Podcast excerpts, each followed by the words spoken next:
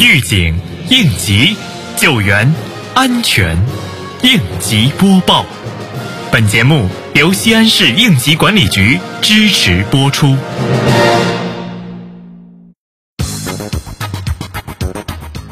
日前，我市召开安全生产工作会议，深入学习贯彻习近平总书记关于安全生产的重要指示，李克强总理批示和全国安全生产电视电话会议精神，传达学习省委书记刘国中、省长赵一德批示要求，部署全市安全隐患大排查大整治行动，动员全市上下进一步提高政治站位，压实工作责任，强化工作措施，坚决防范安全生产。事故发生，为建党百年和十四运营造良好氛围。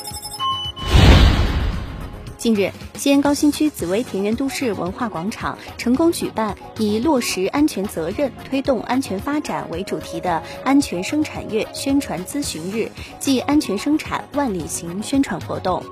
本次活动在西安市安委办、西安市应急管理局指导下，由高新区安委办、高新区应急管理局、细柳街道办事处联合主办，以及广大居民五百多人参加。活动现场，文艺演出音乐情景剧《安全志愿者》和快板《小伙亡人要防范》，演员用动情的演出，在潜移默化中宣传了安全知识，提高了群众的安全意识，让演出充满浓浓的安全味儿。日前，空港新城应急管理局组织辖区危化企业和重大危险源企业参加了省厅召开的危化领域安全生产电视电话会议。